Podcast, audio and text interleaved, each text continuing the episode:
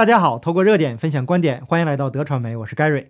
自从中共病毒疫苗问世以来，围绕着疫苗的争论呢，一直没有停止过。我个人呢，也是连续做了很多期节目，通过数据对比，告诉大家真实的状况。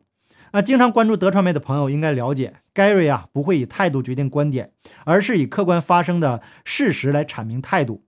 就比如说这两天在 Telegram 群组里面发生了比较有针对性的这个讨论。我转发了 Fox 著名主持人，同时他也是川普的好朋友汉尼提。Would you like to see the president run again in 2024? 在采访川普的视频片段当中，汉尼提提问现场观众：“你们希望在2024年总统大选中看到川普吗？”那现场观众爆发了一阵欢呼声。川普啊，也是报以微笑作为回应。Have you made up your mind? Yes. 汉尼提紧接着问川普：“您已经下定决心了吗？”那川普回答：“Yes。”非常的简单明了，只要懂一点点英文的朋友啊，都能判断出这段话的意思。但是啊，有人接受不了了，因为这跟他的想法不符合。他们认为川普是不可能参加二零二四年大选的，因为二零二零年的问题还没有解决，川普很快就会回来。那实际上呢，我觉得两个问题之间呢，并没有本质上的冲突。二零二四是长期的计划，解决二零二零年大选的问题是眼下要做的。那如果二零二零年的问题解决，那当然皆大欢喜了。可是啊，如果左派的势力过于强大，那就做好长期的准备，没必要非此即彼啊。不符合自己的想法就一概否定。那另外呢，对于 Q 的态度也是一样，我不支持也不反对。那根据客观发生的事情来判断。但是问题是啊，至少到目前为止，没有发生任何决定性意义的事情。那当亚利桑那州的选票审计出结果的时候，也许会发生很多事情。那从眼下的情况来看呢，我自己可以保留我个人的观点，对吗？难道一定要站队吗？那强迫人站队的做法是非常不理智的。如果一时误入其中，被感性所左右的朋友啊，经过了这五个月的时间，应该能醒悟过来了。如果有人一定强迫人站队的，或者是借此攻击不同意见的人，混淆视听、搬弄是非的，那就要好好想一想这里面的问题了。在这样一个极左思潮蔓延、是非颠倒的年代，能够思维清晰、坚守正义的人本来就已经不多了，更不能把观点不同的朋友推向相反的方向。那谁执意要逼人站队，非蠢即坏。这就是我个人的态度。那针对疫苗的问题呢，也是一样。我个人不建议相信所谓的专家的一面之词，要学会理性的思考与分析。这期节目呢，我会以英国为例。把左媒分析数据得出的观点和同样的数据下保守派媒体的观点都呈现出来，那大家自己思考，到底要相信谁说的？首先呢，我把左派媒体的观点分享给大家。《华尔街日报》从死亡率的角度给出了他们的分析结果。那英国公共卫生部门的数据显示，截止到六月二十一号，英国记录的九点二万 Delta 突变株感染的病例当中。共有一百一十七例死亡，其中百分之五十，也就是说百分之四十六的人接种了两剂疫苗。那乍一看，呃，这不显示了 Delta 突变株既发生免疫逃逸，引起突破性感染，更导致患者死亡的恶性事件吗？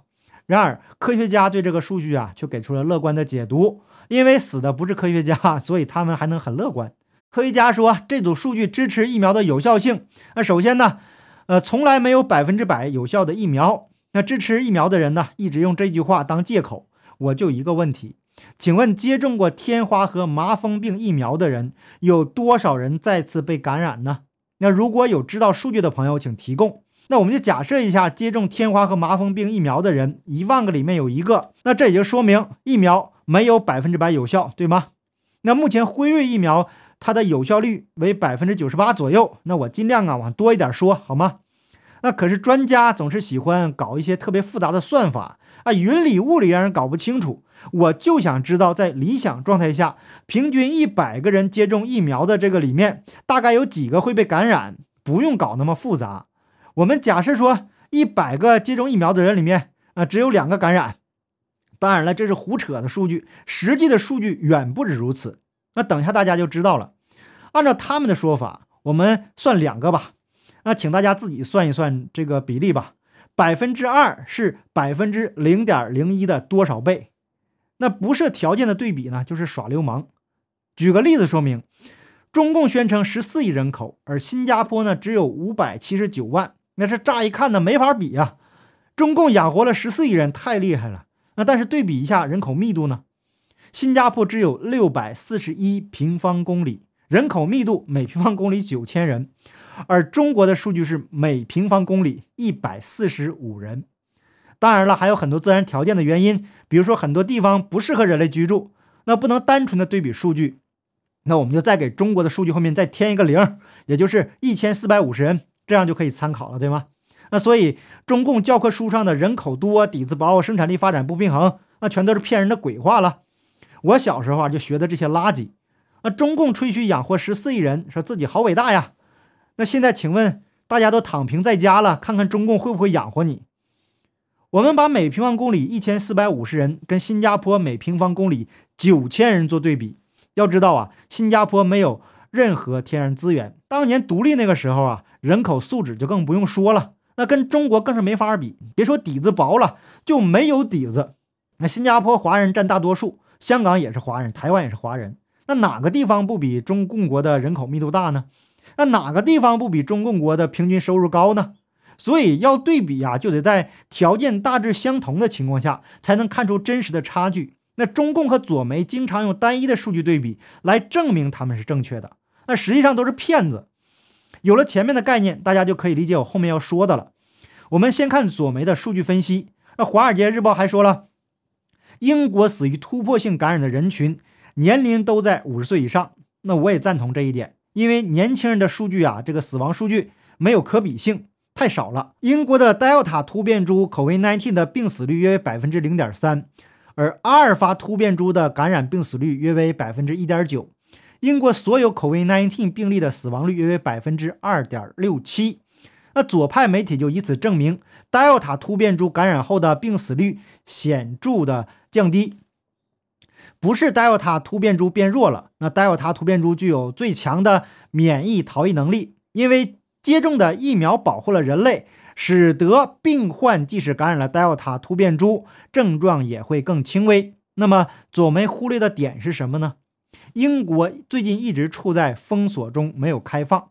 那去年中共病毒刚刚来袭的时候，一开始的死亡率是很高的。那那个时候的英国还没有封闭呀，应该拿出封锁以后的这个死亡率做对比，那这个时候才能得出更精准的答案。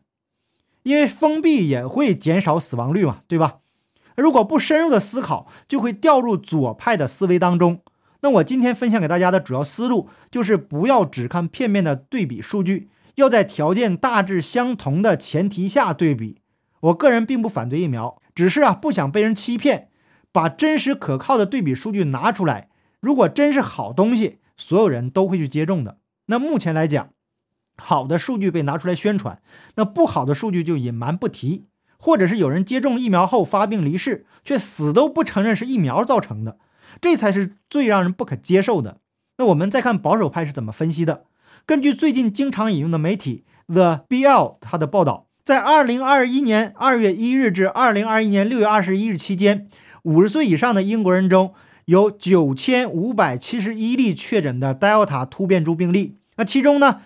仅在过去的二十八天里，就有八千零二十五人确诊。那根据统计数据，未接种疫苗的人只占这个年龄段所有新确诊病例的百分之十。那也就是说，英国五十岁以上感染 Delta 病毒的人，百分之九十已经接种疫苗了。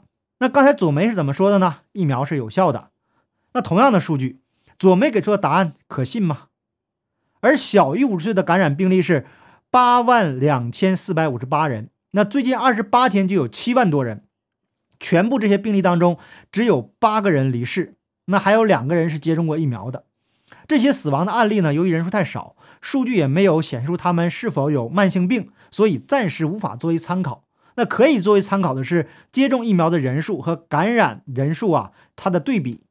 那数据就显示了接种两剂疫苗的人。占所有新病例比例的百分之三十七以上，那还有另外的百分之四十的病例发生在注射一剂疫苗这些病患身上。